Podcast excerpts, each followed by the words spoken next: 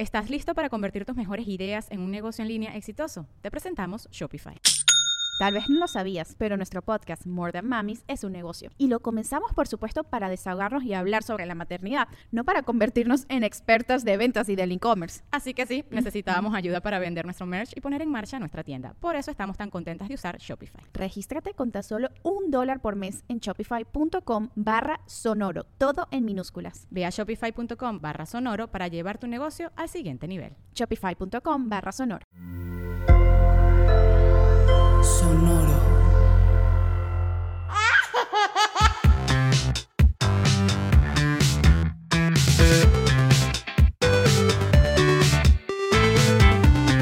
¡Corbades! Hola, ¿cómo están? Bienvenidos a un nuevo episodio más. Un episodio que llevamos esperando muchísimo tiempo.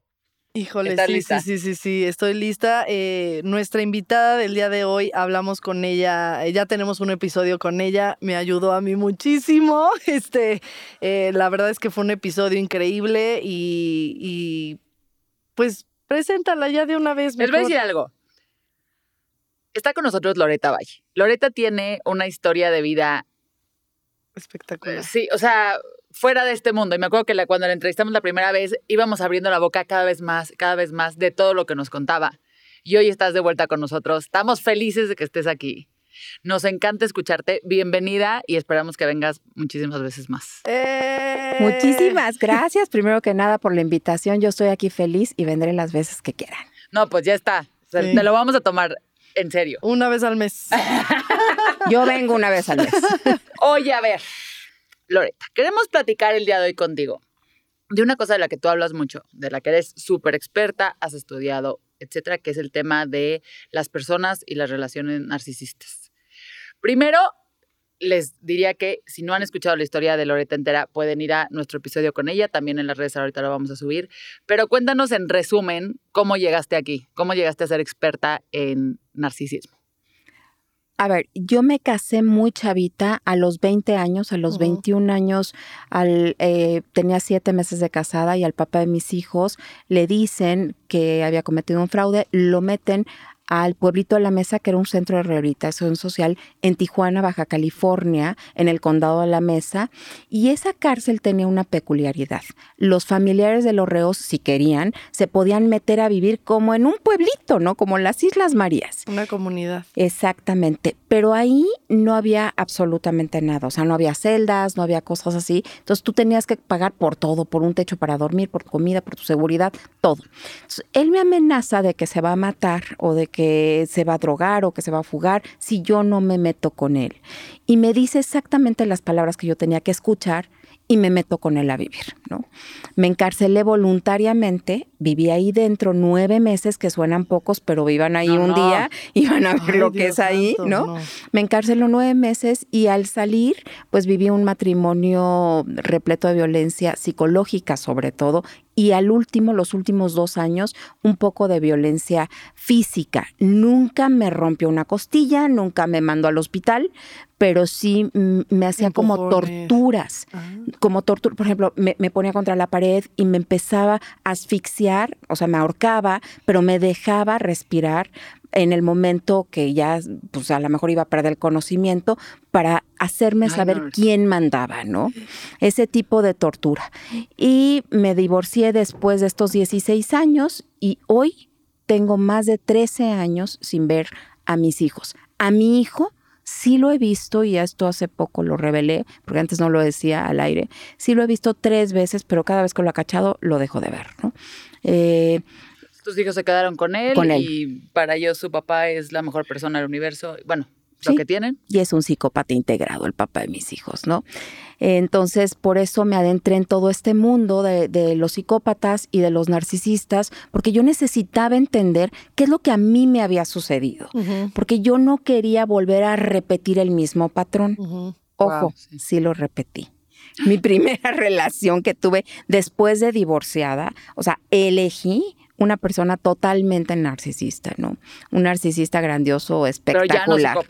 no, ya no psicópata, pero sí, sí, pues mis huellas y demás tendieron a, elegir este tipo de personas, y, pero no duré ni siquiera un año, ¿eh? Y terminé la relación y ahí sí dije, yo no estoy preparada tener, para tener relaciones, necesito entender bien, necesito estudiar, necesito aprender a amarme, aprender a relacionarme conmigo misma y entonces después ya me podré relacionar con alguien más románticamente.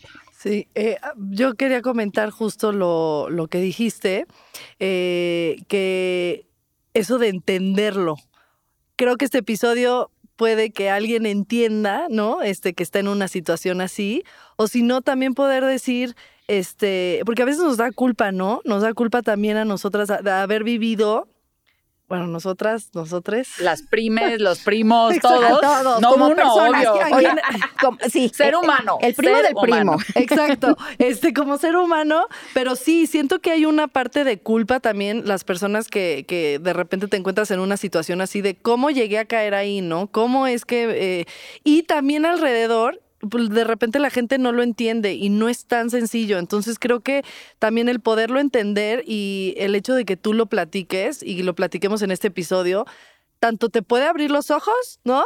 Este, o, o también tener empatía con la gente que está dentro de una relación así, con un narcisista. Acabas de decir algo importantísimo. Mira, hay tres pegamentos para las relaciones tóxicas.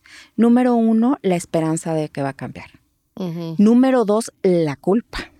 La culpa de estar ahí en esa relación o de dejar a esa persona. Y número tres, el miedo.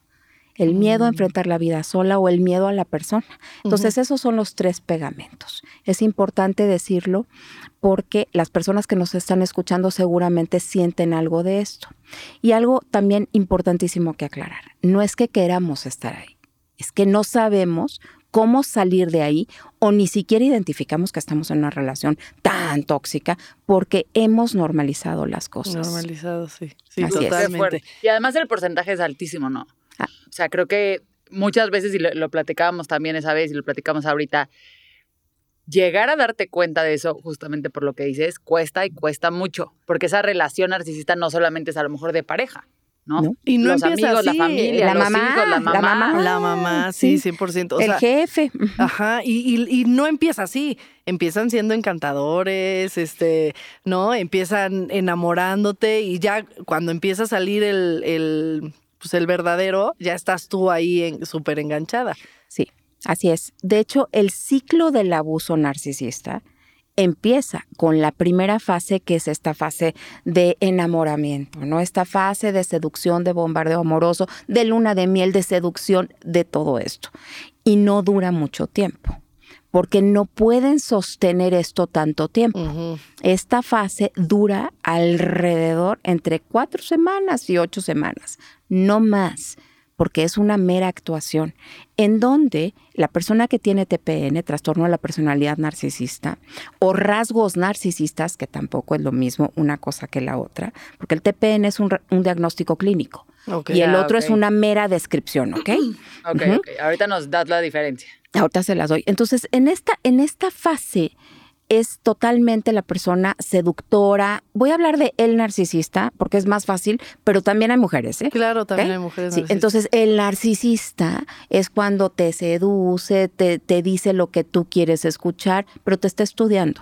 Está totalmente atento. Sí, está totalmente atento a lo que tú estás diciendo, porque está haciendo una radiografía de ti, porque está anotando mentalmente absolutamente para saber cómo manipularte. Claro, fíjate, pero, pero lo bueno y lo malo. Está haciendo esta radiografía de cuáles son tus sueños, tus proyectos, tus metas, tus deseos, tus miedos. O sea, todo, todo, todo, todo lo está recopilando mentalmente para saber por dónde te va a llegar. Entonces, por ejemplo, ¿no? Si a ti te gusta el cine, bueno, pues eh, esa persona es la que más le gusta también el cine. Si te gusta escalar, toda la vida había querido mm. escalar, ¿no? O sea, justo mi sueño. Exacto. Toda la vida yo había querido escalar, pero nunca había hasta tenido que te la conocí. Hasta que te conocí. Mira nada más. ¿Sabes qué te da? Una sensación de almas gemelas. Una mm. sensación de que destino. sí. Red flag número uno, gente. Si te sientes alma gemela, corre. Las almas gemelas no existen. Claro, nadie puede ser gemelo, o sea, por definición, ¿no? Así es. Nos dijiste que había como dos tipos de narcisismo, ¿no? No, bueno, hay varios. Bueno, primero que nada, a ver, el TPN es un Ajá. diagnóstico clínico, ¿no? Y eso lo puede hacer solamente un psiquiatra y todo está especificado en el DSM-5, que es en donde los psiquiatras y los, este, los profesionales de la salud hacen sus diagnósticos. Ok. y tienes que cubrir con ciertos requisitos. Número dos, otra cosa diferente es decir, bueno, yo veo que tiene rasgos narcisistas, pero es una mera descripción. Y eso quiero que quede súper claro, porque ahora como que se ha prostituido el término. Todo mundo es narcisista ahora, ¿no? O sea, Claro. todo mundo es narcisista y todo no. habla, todo el mundo habla de esto. Y, Y si todo el mundo es, entonces nadie es. sí, ¿no? O exactamente. sea, le, le quita mucho la gravedad a los que Totalmente. realmente sí son. Totalmente. Y todos tenemos un grado de narcisismo, pero hay narcisismo sano, ¿no? O sea, el que nosotros estemos aquí bañaditas, arregladitas y eso, qué padre. O sea, es nuestro, nuestro grado sano, digamos, de narcisismo. Pero cuando ya es patológico, entonces ahí es cuando nosotros tenemos que poner el foco de atención. Infortunadamente, hay muchísimo más narcisistas hoy en día y cada vez va a haber más. Porque, ahí les va. Nadie nace sienta. Sí. Cuidado venga, con venga, esto. venga. Ahora sí de que chan, chan, chan. Bueno, a ver, ahí les va. Nadie nace siendo narcisista. No es que llegó un bebé al mundo y dice el, el, el- el pediatra, te tocó". acaba de nacer un narcisista, ¿no? No, no, Este no, niño no, no, no. narcisista. No, Check. no, no, eso no existe, ¿ok? El narcisista se desarrolla como narcisista dentro del tipo de crianza que tiene, siendo la sobreprotección y la negligencia los dos caldos de cultivo perfecto para esto. Y los principales cuatro tipos de narcisistas, ahí les van, el grandioso, el típico, ¿no? Que es así como yo todo lo puedo, soy el mejor, todo lo merezco, quiero la novia trofeo o la esposa trofeo, una Barbie, este, quiero así como que A la los... prima de una amiga le pasó, ¿eh? Sí, yo también conozco una prima de una amiga que le pasó que Yo parece bien. Barbie, ¿verdad? Ajá. Quiere los hijos perfectos, la casa perfecta, el, el trabajo perfecto, o sea, Y todo lo cuida perfecto. muchísimo eso. Muchísimo. El que dirán, vive, vive del que dirán, ¿no? Lo que más le importa es que todo mundo lo vea como una persona grandiosa. Son manipuladores, seductores, encantadores, el alma de la fiesta. eh, por, por decir, por ejemplo, si tú piensas en un narcisista grandioso, típico Donald Trump.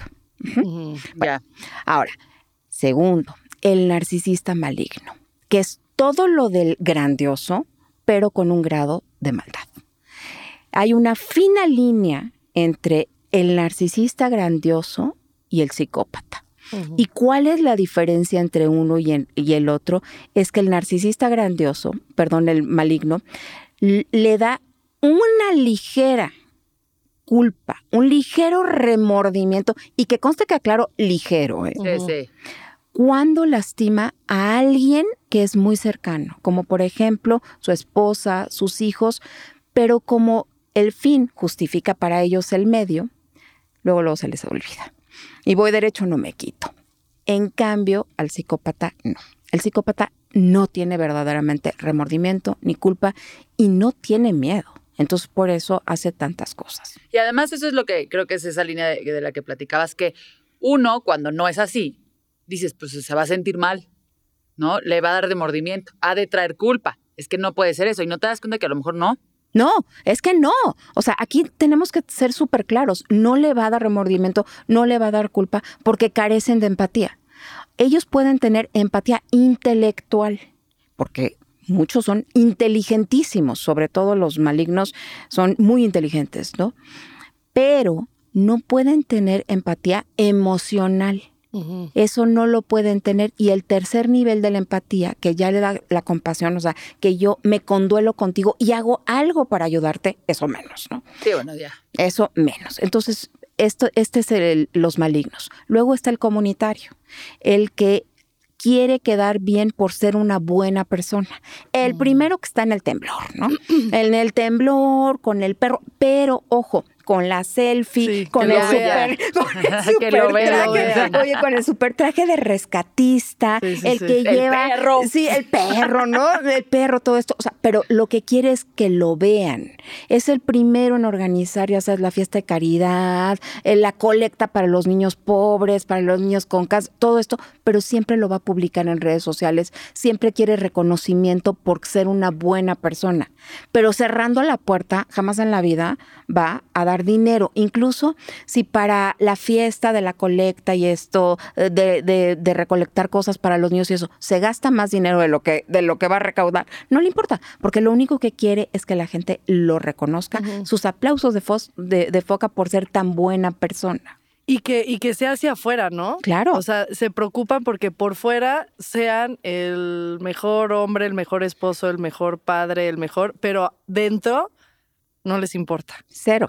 De hecho, eh, el mundo de los líderes espirituales o de los líderes religiosos, eso está lleno de este, de, de- Claro. también de, de políticos, ¿eh? de estos así que a fuerza quieren demostrar que son tan buenas personas y así. Entonces, pero, en la re- pero en la realidad, fuera de cámaras, ¿no? O son este- malas personas, todas estas son malas personas. ¿Y saben qué es lo más triste de estos comunitarios? Que en realidad en el fondo odian a quien dicen ayudar. O sea, a todas estas personas que les están haciendo un supuesto beneficio, las odian. Entonces es muy feo. Y por último, el cuarto tipo que es de los más, de los, de los más conocidos es el oculto, el, el covert, que este oculto obviamente es el más difícil de detectar. Es el que vive en un valle de lágrimas. Es el que siempre es víctima. El mundo es injusto, ¿no? Pobrecito de mí. El, mundo, la vida, los seres humanos. Esas personas. Sí, la traen contra mí. Estos, esto- e- estas personas, estos narcisistas ocultos, incluso los profesionales de la salud, si no son muy expertos en este tema, pueden llegar a confundirlo con que están deprimidos. Los pueden llegar incluso también a medicar, o sea, el psiquiatra les puede dar medicamento, porque solamente son los psiquiatras pueden dar medicamento, o el psicólogo puede creer que está con una disforia, que es Claro. pues, antes de la depresión, pueden creer que están deprimidos y no. Y aquí te das cuenta porque cuando los han medicado, no mejoran. O sea, siguen, están medicados, pero no mejoran. Después de cinco Valium sigue pensando que es la víctima. Sí, y que el mundo es injusto, ¿no? Entonces dices, es más "Ese no profundo que el el Valium. Sí. Entonces, y esto, y aparte de la tipología, hay espectro, porque no es lo mismo presentar, por ejemplo, rasgos uno que rasgos 10. Ya. Entonces, por eso también es muy difícil y luego a mí me escriben y me preguntan, oye, pero es que esto no encuadra o esto no encaja. Y como siempre les digo, bueno, lo que pasa es que también no es que si eres grandioso, eres grandioso. Claro, no es una No. ciencia perfecta. No, No. pero así los podemos como encuadrar un poquito mejor y podemos nosotros distinguir un poquito, no es que estemos diagnosticando personas, pero sí, si tenemos una... Sí, sí. exactamente, para cuenta. podernos proteger. Para podernos proteger. Y eh, dicen que también, eh, me acuerdo que, que escuché que mm, el narcisismo es muy difícil que cambie, ¿no? Porque él se cree sus propias historias, se cree su propio, este, que son grandiosos o que son, ¿no? Este, o la empatía. Entonces que es muy difícil que alguien, que un narcisista se dé cuenta de que a lo mejor tiene narcisismo. Yo te podría decir que es casi imposible que cambien. Sí. Casi imposible. Oye, mi terapeuta me decía, yo no veo narcisistas porque no hay manera, no, hay No. manera, no Claro. hay manera. ¿Qué De le hecho, vas a la- decir a alguien que, está, que es perfecto? Ellos no, exacto, ellos no creen que necesitan terapia, que necesitan ayuda. De hecho, la terapia es contraindicada. Porque si como terapeuta tú ves a un narcisista, lo que le estás dando son más herramientas para manipular mejor a las personas. Claro, te va a hacer lo mismo, ¿no? Te va a hacer la radiografía esta que decías del principio así. No, sí. Hay una prima de, mi amiga, todo esto le está funcionando, güey, de veras. Sí. Con razón, Entonces, sí, es porque se empoderan más. Sí. porque ellos llegan, no, es que sí, claro, le das herramientas. llegan a decir pobre de mí, bla, bla, bla, bla. O y- la terapeuta me dijo, ¿no? Ajá. Que tú, porque aparte, como que también fue manipulan. tu culpa. Sí. Ajá. Y entonces te, te voltean las cosas. Una de las características de una relación con un narcisista justamente es eso. Siempre te la van a voltear. Sí Ellos no pueden Aguas. perder, no pueden perder, siempre tienen que tener la razón.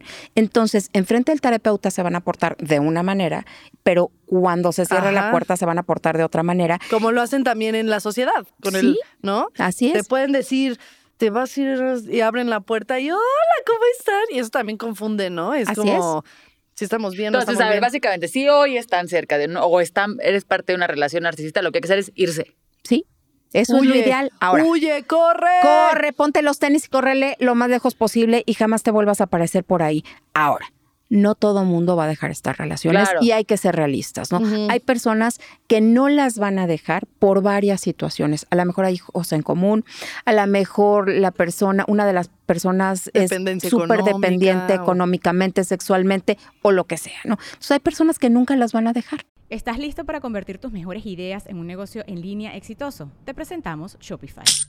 Tal vez no lo sabías, pero nuestro podcast More Than Mamis es un negocio y lo empezamos por supuesto para desahogarnos y hablar sobre la maternidad, no para convertirnos en expertas de ventas y del e-commerce. Así que sí, necesitábamos ayuda para vender nuestro merch y poner en marcha nuestra tienda. ¿Y cómo suena con Shopify?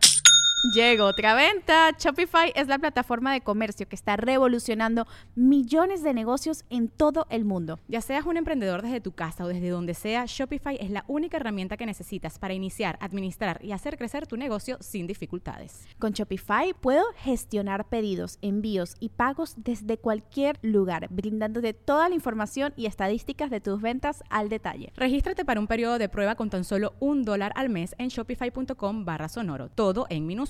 Ve a shopify.com barra sonoro para llevar tu negocio al siguiente nivel. Shopify.com barra sonoro. Y para esto, ahí les va, hay cinco reglas de oro, porque a lo mejor es tu jefe o yo que voy a saber. Viva Loreta. Vamos a poner de atención. Las Aprenda, número uno. Número cinco reglas de oro. Anótenle, no te enganches. Cuando el, narcisista tiene que vivir en conflicto, le fascina el conflicto, no puede vivir relaciones planas, relaciones sanas, tiene una incapacidad para poder crear estas relaciones de intimidad y de sanidad. Entonces, siempre va a estar buscando pleito. El narcisista, si ve que las cosas están tranquilas, te va a lanzar el anzuelo para que tú lo muerdas, muerdas la carnada y entonces le des carnita, Claro, le pues des alimenta, suplemento o sea, narcisista. ajá, necesita como este tema de yo sentirme mejor. Si todo está Sí. bien, no, soy mejor. No, Qué y le gusta el pleito, les gustan las montañas rusas emocionales, Para ¿no? terminar, que, que el otro le pida disculpas, Claro, porque pues además si la no, saben voltear. Tiene que ganar, o sea, si quiere ganar siempre tiene que ganar. Tiene Necesitas que un conflicto para ganar. Así es. Entonces, no te enganches. Es muy atractivo engancharte. ¿no? Y ahí te va la regla es número dos con difícil esto. no engancharse. Número Es dificilísimo. Es Pero difícil. entonces, a ver, no expliques.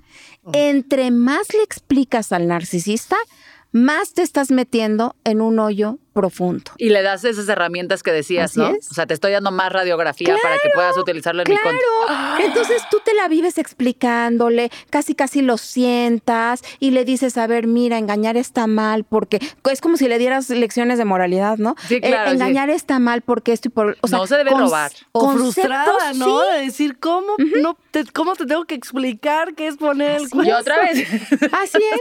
creo que tiene mucho que ver también con lo que decías. O sea, es como tú crees que igual son como tú, ¿no? Y tú no estás metida en ese rollo. Le, que le puedes- explicas como si él te fuera a escuchar de la misma Pero forma. no te va a es. entender. Jamás te va a entender. Conceptos que un niño de 8 años te entendería, el narcisista no te los va a entender porque no tiene conciencia moral. Guau. Así de sencillo. Número tres, Número tres. no justifiques tu comportamiento. A ver, como un ejemplo, ejemplo. Pues Lo que Está pasa es que esto. a lo mejor Yo no. te lo doy. Ah, A ver, a ver, a ver. Fátima, a ver, tendrás el oye, ejemplo de la prima de una sí, amiga. Es lo que te decir. Dinos el ejemplo de la prima de tu amiga. Yo sí, yo sí. No, si quieres yo te lo digo. A ver, Tú- tú dinos a el ver, ejemplo, no ya yo- Ya decimos justifiques. true or false. Sí, no te justif- no justifiques tu comportamiento. O sea, no le digas, por ejemplo, no, mi amor, lo que pasa es que no había leche X marca y entonces por eso te compré X mac- marca, porque el, el otro súper me quedaba muy lejos y entonces ya no me iba a dar tiempo de ir por los niños. O sea, justificas tus acciones, justificas tu comportamiento, ¿no? o, o de verdad que yo no fue mi intención decir esto, no fue mi intención hacer lo otro. Justificas tu forma de pensar de actuar, de vestirte, de lo que sea. Sí, pero o a, lo o a lo mejor siento que un ejemplo también sería cuando tú tienes algo que decir, te lo voltean y terminas tú lo que decía, como, como pidiendo perdón y justificando, como no lo quise decir de esa forma, este lo que te quería decir era esto, ¿no? Este, O lo Exactamente. hice por esto, porque yo creo que bla, bla, bla. Y. Entonces, vamos en tres, ¿eh? Luego, la cuatro, no te lo tomes personal. Tienen que entender los que nos están escuchando, las personas que nos están escuchando, no es contigo, es esa persona, es el narcisista o la narcisista. No eres tú, literal, ¿no? Esa persona tiene una incapacidad, esa persona tiene un trastorno de personalidad y no eres tú. Entonces, no te lo tomes personal porque ahorita eres tú, pero podría ser Juana, Petra, Sí, lo Marta, cualquiera. Susana, Lo Juan, harían o con cual- lo con quien sea. Oye, a ver, justo este, acabas de decir algo, o sea, bueno, ya la prima de una amiga que me contó una cosa, pero en, en un, en un, o sea, lo, platicaba yo con una amiga, que justamente yo decía eso, es que es muy frustrante, hay que hay cosas que, te- que la gente te dice "Es que no te lo tomes personal, y tú dices, pues es claro que es personal, ¿no? ¿Cómo sales de ahí, o sea, estás en esa situación, cómo sales sin decir, es que sí, no es personal, no es contigo, pero es lo, lo que te está diciendo.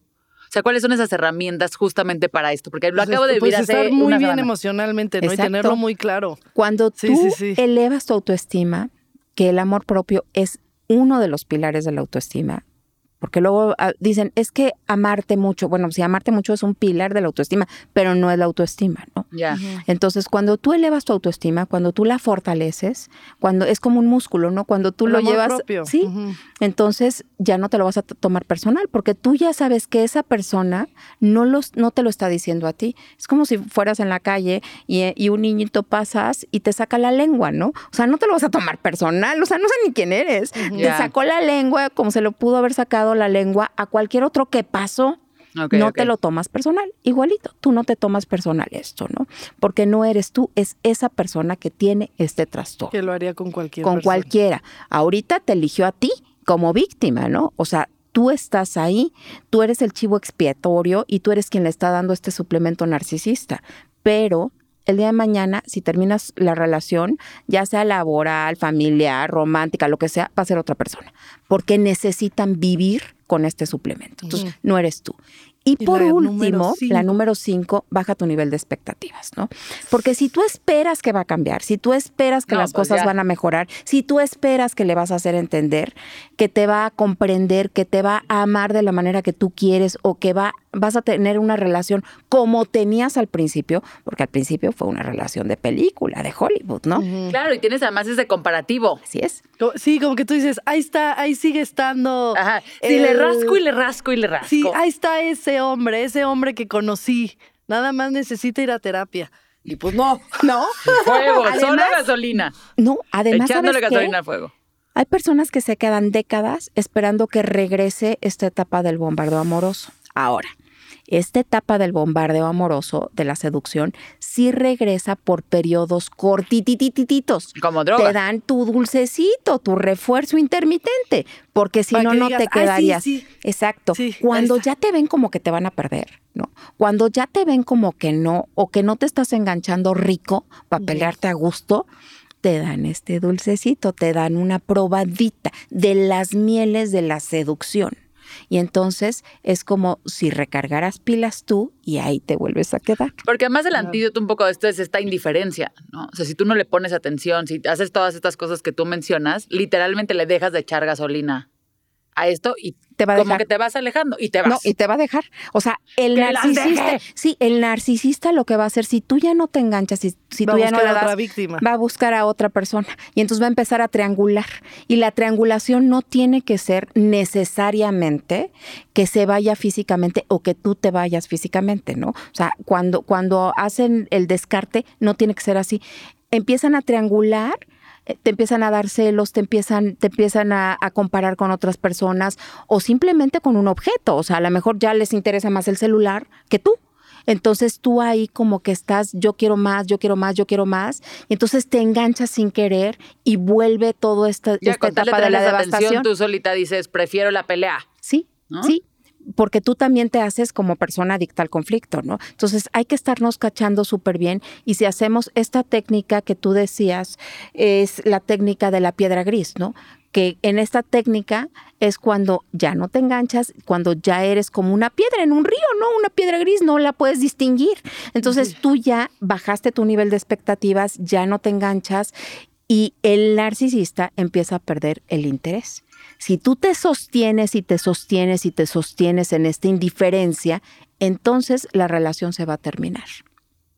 Sí, sí, sí, él va a decir, ya no es atractivo para mí. Ya no, ya no lo estás alimentando, ya no le das los aplausos de foca que necesita, ya no le estás dando el suplemento. Si no se pueden salir ahí por dinero o algo, háganse piedra gris. Exactamente. Y ya. Y, con estas cinco reglas de oro, o si es el jefe, la jefa, o sea, que, que no puedes dejar en este momento el trabajo, con que hagas estas cinco reglas, entonces vas a poder Exactamente, pones un límite. Y además un límite que no es necesariamente como agresivo o no, es sano, un límite sano. Me dejo de enganchar yo. O sea, no tiene que ver contigo. Y además no pierdes tu poder.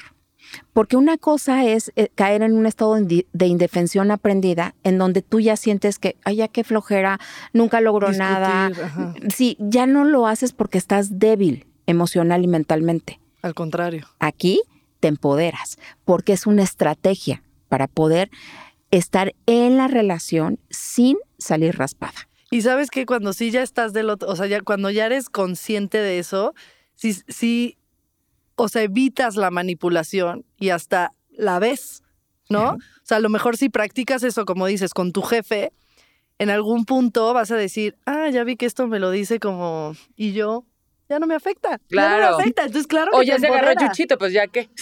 Que se, agarra, otro chivo expiatorio justamente, ¿no? Y otro tip que les va a servir muchísimo es cuando estés haciendo la técnica, para empoderarte más, dile groserías eh, mentalmente, le dices, le dices groserías. Y uno así. mentalmente, no, le, digan de frente.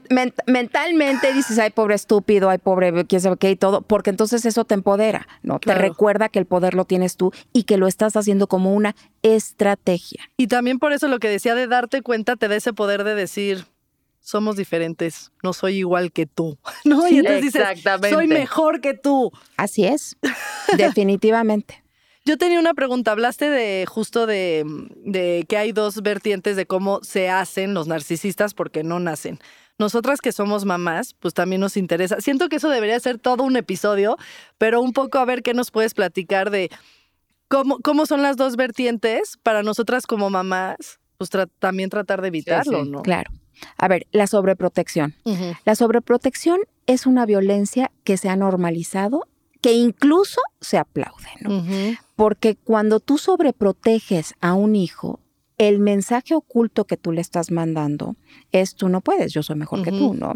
O sea, tú estás defectuoso, tú no tienes las habilidades que yo tengo, entonces como tú, pobrecito, no puedes hacer las cosas, yo te las hago yo te abrocho las agujetas, yo, yo te hago las cosas y yo demás. Te he visto, yo, te he visto, yo te hago absolutamente todo, ¿no?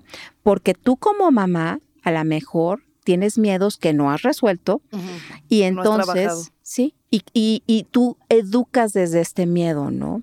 O desde esto de que es que mi hijo no puede, está chiquito, o también en esta sobreprotección a lo mejor lo alabas demasiado y le dices cosas que no son. Le dices, es que tú eres el más guapo del planeta o eres la mejor bailarina del mundo, mi amor. Nadie como tú. Cuando no es cierto, porque el niño ni es el más guapo del planeta, podrá ser el más guapo del planeta para ti, pero pero pues Brad Pitt tuvo hijos. Exactamente. ¿no? O la niña, pues a lo mejor, o sea, no es la, bailarina más espectacular de este planeta. Entonces, como que alimentarles de esta manera, inflándoles el ego tanto, es súper perjudicial. No estoy diciendo que no le puedas decir, oye, eres una gran bailarina, ¿no? O no le puedes decir, oye, para mí, no, para mí, tú eres el, el niño más guapo del planeta, ¿no? Para mí, sí. Pero cuando tú pones en una posición superior a tu hijo o a tu hija que el resto de los demás le está, o sea, a ver, caldo de cultivo para que sea un narcisista grandioso, ¿no? De que yo soy mejor que todos, yo soy el que más valgo, yo soy el que más merezco. Y, creo que, al final les causa inseguridad, ¿no? Es pura inseguridad. El trastorno de la personalidad narcisista es un trastorno de autoestima todos los narcisistas, a pesar de que, de que pudieran parecer súper fuertes, seguros y esto, en realidad en el fondo se sienten chiquitititos y por eso tienen que aplastar a los demás. Como una vez escuché que alguien este, le decía a otra persona, este, al amigo de una La PRI es estos pero, amigos pero que le decía, tenemos. es que tú eres una persona de siete, porque tú sacabas siete y te decían, wow, increíble, bravo, no sé qué. Entonces no nunca llegaste al 10. Porque tú decías en el, o sea, Sí, con en el 7 sie- ya soy con lo el máximo. 7 y, y no, puedes llegar al 10. O sea, también puedes llegar a limitar a tus hijos con decirles, ¿no? Este, o sea, a que no, no vean más allá, ¿no? Claro. Decirles, No es lo que decías de la cosita te- violencia. Te, te aplaudo, te, te- tus, tus mini logros, que no, no está mal, pero justo por eso también en la crianza está ahora esta vertiente de decir, este, de no darles halagos, ¿no? Sino decirles. Sí, tu este, esfuerzo. sí, vi que, le, que hiciste un gran esfuerzo, ¿no? Estoy muy orgullosa de ti. No se trata tampoco de ya decirles, ay, no.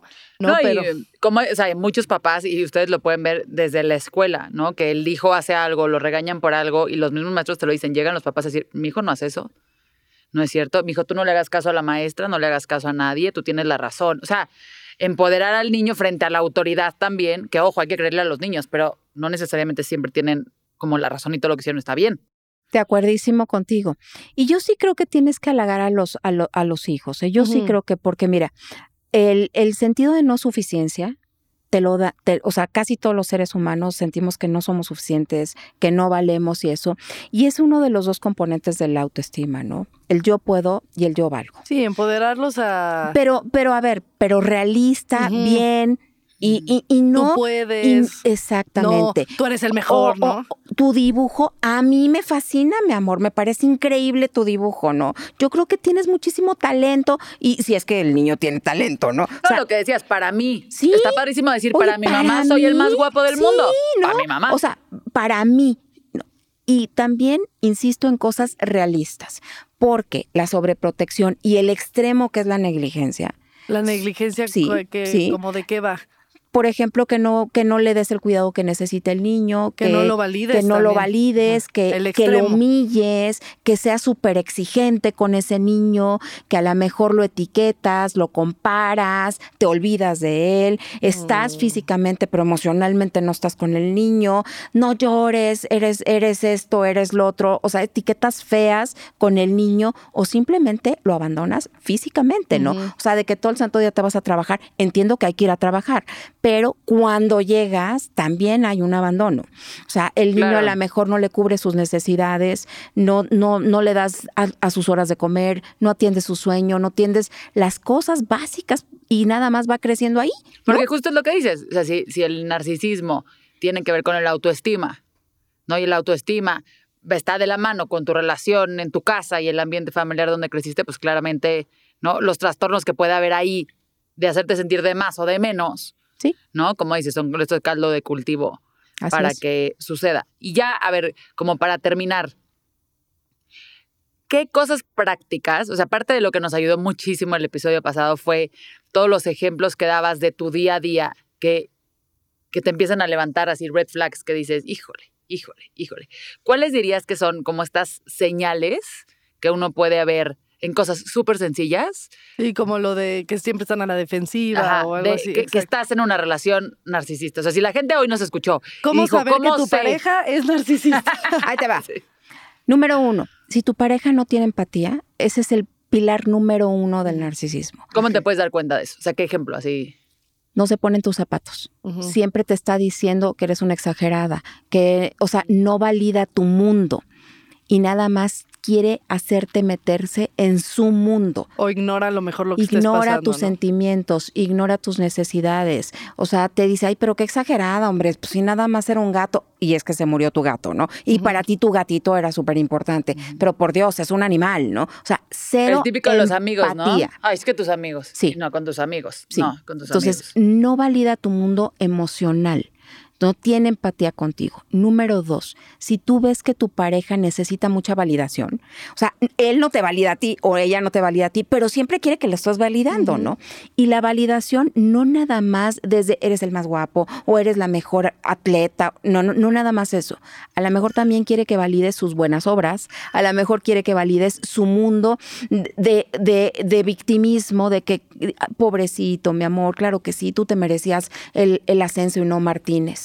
También cuando... Se lo merecía Martínez. Sí, es- sí. Eh, No era, no era para él, ¿no? También Spoiler. cuando tú ves que no puede crear relaciones de verdadera conexión y de intimidad. Cuando tú ves que todas las relaciones que tiene son súper superficiales, ¿no? Así muy superficiales. Por, por, cuando utiliza a las personas. Cuando tú ves que solamente quiere utilizar a las personas.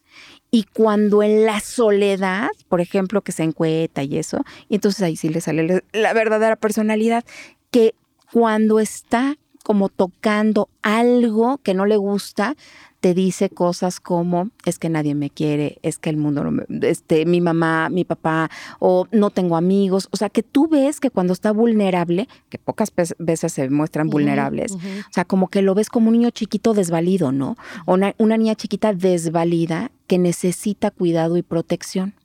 Cuando tú ves también que siempre quiere tener un trato especial, el nivel de merecimiento y que se desespera mucho, que no tiene contacto con sus emociones y que además de todo, la vara siempre te la pone demasiado alta. Y cuando ya la vas a alcanzar, te la vuelve a subir y te la vuelve a subir y te la vuelve a subir y nunca le das gusto con nada. Pero sobre todo, y esto es bien importante, si a ti la relación te duele. Si tú extrañas el inicio de la relación, porque tú hiciste una fotografía mental de esta relación Sí, perfecta. Una idealización. Si tú hiciste eso y siempre estás así como que es que antes era diferente, ¿no? Es que al principio eh, pasábamos esto y esto. Y Sí, que, si tu esperanza es esa imagen sí, idealizada de- del es. inicio de la relación. así es. Estás en una relación seguramente con una persona narcisista, Y ahora, No. lo que decías, no es solo la pareja, ¿no? un familiar, un amigo, un jefe, compañero También de lo trabajo. Tus platicamos hijos en- en- adultos. Lo Sí, platicamos sí. En, en este, en el episodio pasado. Yo quiero decir que me ayudó muchísimo ese episodio. Yo empecé a alejar personas tóxicas de mi vida, incluso amistades, ¿no? Que de repente se vuelve, normalizas también a lo mejor tus, tus amistades de la infancia y llega un punto en el que ya tú, este, sanada o, o madura, te empiezas a dar cuenta de cosas que no están tan padres, ¿no? Y a veces duele porque dices, es mi amistad de toda la vida o lo que sea, y, y hay que romper con esas esas relaciones al final y rodearte de gente. Y yo te agradezco mucho porque justo ahorita me siento en una posición increíble en la que tengo gente a mi alrededor súper bonita y he alejado a, a la gente tóxica. Allá me voy a poner vulnerable otra vez, pero, pero sí, al final este Bien. al final agradezco mucho porque si estoy aquí, el, el principio fue tu episodio y, y empezar a, a, te digo, a eliminar las personas tóxicas. Y aunque al principio es doloroso, eh, pues después está... eh, ahorita como me siento es increíble y es una paz que en mi vida había sentido. Entonces, ¡Bravo! ¡Por eso! Oye, pero para seguir con eso, este, otras cosas que pueden ser es como este, lo que platicábamos, ¿no? De, por ejemplo, también cuando sientes que eh, siempre tiene la razón y que tú nunca puedes, este, eh, Ganar. Ganar, ¿no? O sea, Eso que ni un punto, ni un punto. Claro. Si tú te pones a pensar y dices, a ver, siempre que hay una discusión, nunca, Me la nunca voltea. yo tengo la razón. me la voltea. Siempre. Y quién sabe cómo, luego le acabo hasta pidiendo perdón, ¿no? Exacto. O sea, eso, eso también es un- una clara señal y el castigo, porque las relaciones narcisistas se basan en el castigo y te castiga de varias maneras, con la ley del hielo, a lo mejor económicamente, a lo mejor no yendo a la boda contigo, que tú estás súper emocionada por la boda de tu mejor amiga y, to- y se enferma de la panza, ¿no? O sea, me enfermé y pues no voy y te vas sola o cualquier tipo de castigo que tú sientas como si fueras una niña chiquita te castigan, quitándote cosas, reprimiéndote tu comportamiento, lo que sea. Y el castigo siempre forma parte de las relaciones narcisistas.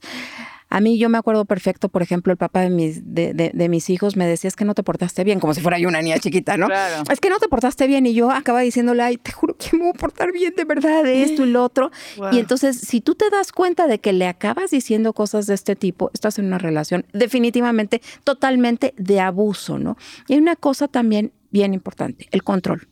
El control no es amor. Cuando a ti te controlan, y hay una cosa que se llama control coercitivo, ¿no? En donde te controlan tanto y de una manera ya sea pasiva agresiva o totalmente ag- con agresividad abierta, que el, que el control es sostenido. O sea, ahora sí que no es lo duro, sino lo tupido, ¿no? Es sostenido, sostenido, sostenido el control, en donde te van aislando de tu mundo exterior, de tu mundo interior, para meterse en su mundo, en su mundo mental. Y tú ya estás, llegas, llega un momento Sí, te en que alejan de estás tus amistades, de tu de familia. todo. Y a veces ni te das cuenta, ¿no? Y además siento que también es como comparan mucho y tus amigos o tu familia o tu núcleo nunca va a ser tan increíble como el de ellos, ¿no? Jamás. Entonces Pues te es su empiezan mundo, los te- grandiosos. entonces eh, te empiezan a, a acercar y alejar de tu gente, pues para tener más control sobre ti. Así es. A ellos no les, a estas personas no les conviene que tú tengas un mundo exterior. Porque fíjate, si tú tienes un mundo exterior, si tienes una mejor amiga, si tienes alguien que te dice, oye, espérame, no, no estás loca. Claro que sí pasó. Porque el gaslighting, ¿no? Esta manipulación en donde tú empiezas a sentirte sumamente confundida y que, mira, claro que sí, le enseñas el WhatsApp, le enseñas la foto, claro que sí fuimos, mira, y le quieres comprobar y eso, y te manipulan, te la voltean y demás. Entonces tu confusión va creciendo y Claro. creciendo Sí, y o sea, de creciendo. repente de verdad dices. O "Es no que lo hice, sé". tienes razón. Sí, sí, sí. Te, Pero- te Tienes crees razón, lo no que ellos te están diciendo. Sí, en, se- en serio que sí te la- acabas diciendo, Sí, tú sí, acabas sí. dudando y dices, híjole, igual, ¿Fui o no? igual estoy loca, porque aparte hasta te dicen, estás loca, ¿no? Pero si tienes esa mejor amiga, o si tienes esa prima, o si tienes alguien del exterior que te dice, por supuesto que no estás loca, claro que sí fuiste, y te lo enseña y te lo compra, con que una persona valide tu mundo, entonces se va disipando tu confusión. Por eso te aíslan. No, y en la soledad también es muy frustrante. O sea, cuando, est- cuando estás en pareja, independientemente no haya nadie, este, el que te hagan gaslighting también es como si, si realmente lo crees. Y te puede decir, te lo pudo haber dicho dos segundos antes, ¿no? Te ofende con una, con algo. Y tú le dices, oye, ¿cómo me dices algo tan grave? No, no, yo no te dije. Así en es. el segundo. Y entonces, claro, tú dices, ¿cómo? Y es discutir con una pared también. ¿no? Justamente. Y entonces empiezas a hacer tu auto-gaslighting. Porque entonces tú empiezas a, A a, dudar. a Claro. Invalidar tu mundo interior, tu mundo mental, ¿no? Y también te empiezan a hacer gaslighting de tribu. Porque acuérdense que son bien seductores. Entonces empiezan a tener aliados. Se empiezan a aliar con otras personas del exterior. Y entonces viene a la mejor la prima del vecino del tío, yo que voy a saber quién, y te dice, pero si es bien buena persona, dale otra oportunidad. Mira, no tuvo la intención de ofenderte, de decirte. A todos les pasa, así son los hombres. Así es. ¡No son así! No, definitivamente que no. Y todas las personas merecemos una buena relación, el buen amor. ¡Eso! Hijo, Loreta, como siempre, wow. Y nos wow. seguir aquí. Pero entonces nos da buena, ¿cómo se llama? Un camino para que vuelvas a venir en, en unos episodios más a seguir platicando de ese tema. Mil, mil gracias, por Gracias venir. por estar de invitada. Gracias por hablar y hacer visible todo esto y ayudar a tantas mujeres. Y nos vemos en el siguiente episodio. Gracias Rapidísimo, por ¿dónde te encuentran? En Instagram, Facebook, YouTube, etcétera, como Loreta Valle MX y Loreta es con doble T. ¿Y tu tus libro? libros? Mi libro, El día que decidí ser libre, lo pueden comprar a través de mi página web. Ahí está el link y les llega hasta la comunidad de su casa en Latinoamérica, aquí en todas partes, se los, se los mandan. Y les quiero contar que a finales de este año ya está la segunda parte. ¡Eh! Felicidades, te queremos. Mil gracias. Gracias. a todos, gracias a ustedes, gracias a producción, muchísimas gracias y nos escuchamos la semana que entra.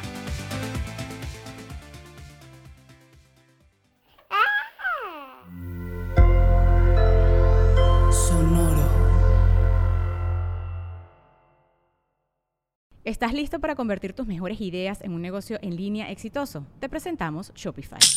Tal vez no lo sabías, pero nuestro podcast More Than Mamis es un negocio y lo empezamos por supuesto para desahogarnos y hablar sobre la maternidad, no para convertirnos en expertas de ventas y del e-commerce. Así que sí, necesitábamos ayuda para vender nuestro merch y poner en marcha nuestra tienda. ¿Y cómo suena con Shopify?